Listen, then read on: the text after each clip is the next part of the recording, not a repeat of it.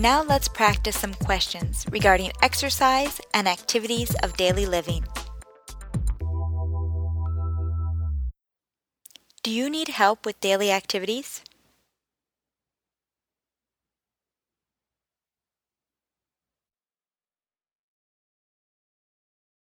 ¿Necesita ayuda con las actividades cotidianas?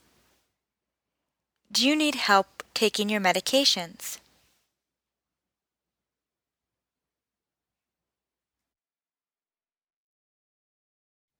¿Necesita ayuda para tomar sus medicamentos? Do you need help walking?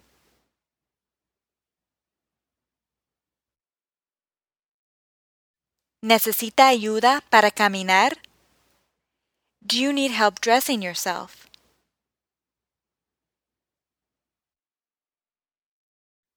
¿Necesita ayuda para vestirse? Do you need help cooking?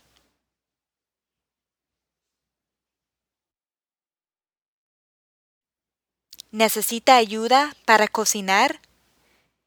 Do you need help bathing yourself?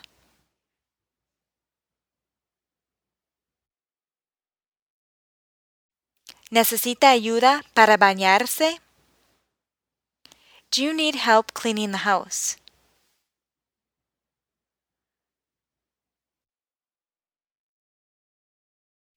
¿Necesita ayuda para limpiar la casa?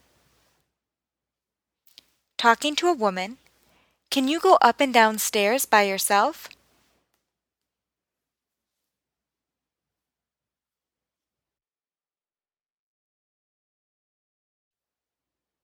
¿Puede subir y bajar las escaleras por sí misma?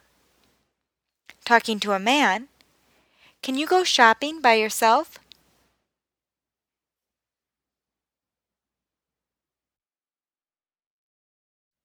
¿Puede ir de compras por sí mismo?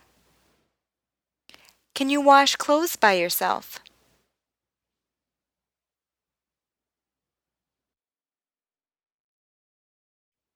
¿Puede lavar la ropa por sí mismo? Do you use a cane?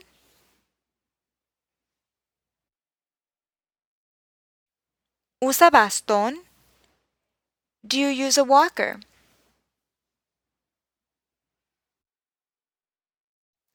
¿Usa andador? Do you use a wheelchair?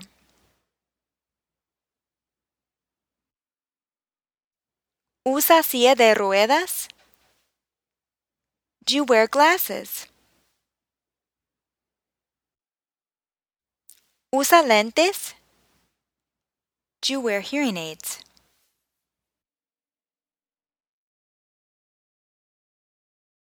¿Usa aparatos auditivos?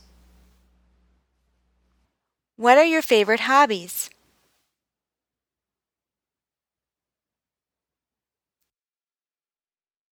¿Cuáles son sus pasatiempos favoritos?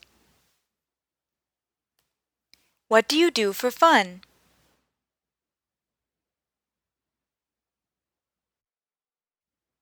¿Qué hace para divertirse?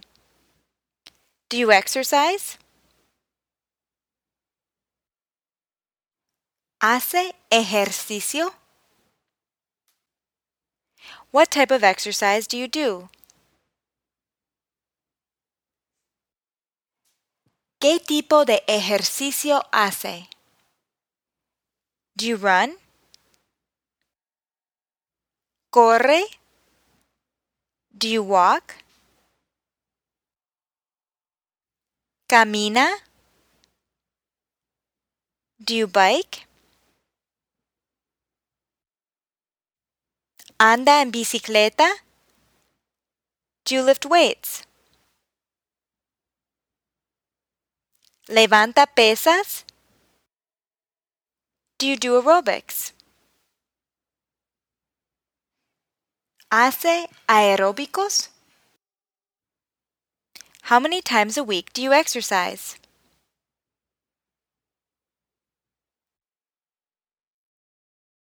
¿Cuántas veces a la semana hace ejercicio?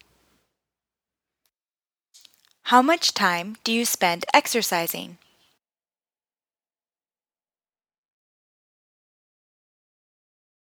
¿Cuánto tiempo pasa haciendo ejercicio?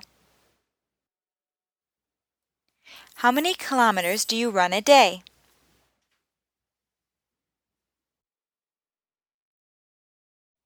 ¿Cuántos kilómetros corre al día? How many miles do you bike a week?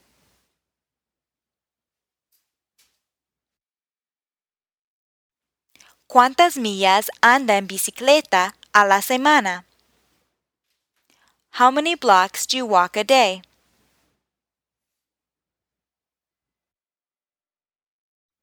¿Cuántas cuadras camina al día? And that concludes our social history questions regarding exercise and activities of daily living. I appreciate your patience and flexibility as you waited for me to get things started again at Medical Spanish Podcast. I recently started a new hospital job, but now that I am settled into my new place, I'll keep things rolling with new podcasts on a regular basis. If you have any feedback, please send it to Molly at medicalspanishpodcast.com. Hasta la próxima!